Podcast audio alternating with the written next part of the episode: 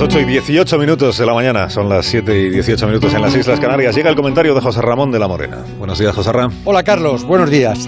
La noche de la Europa Liga fue emocionante y llena de intriga con los equipos españoles. El partido del Granada en Nápoles parecía una película de Hitchcock, con ese agobio del Nápoles que marcó a los tres minutos, mientras el Granada se le iban rompiendo jugadores, cuatro en total, y uno de ellos en el calentamiento, que es algo que no debe escandalizar a nadie si observamos que el Granada lleva 40 partidos jugados, el que más en España, que sufrió un brote de coronavirus y que tiene una plantilla acorde a su presupuesto de 70 millones, el undécimo presupuesto de la liga.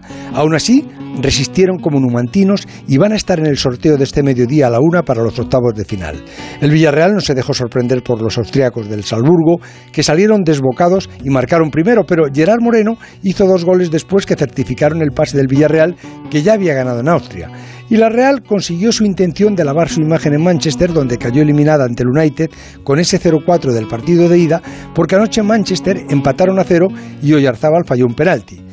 Después llegó Joan Laporta al transistor, el candidato a la presidencia del Barça, que sabiéndose favorito según las encuestas, no quiere entrar en el cuerpo a cuerpo con los otros dos candidatos.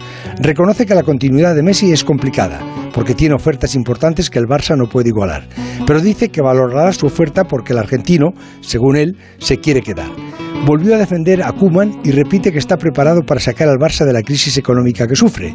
Quiere un Barça en el que quepan todos, independentistas y no independentistas.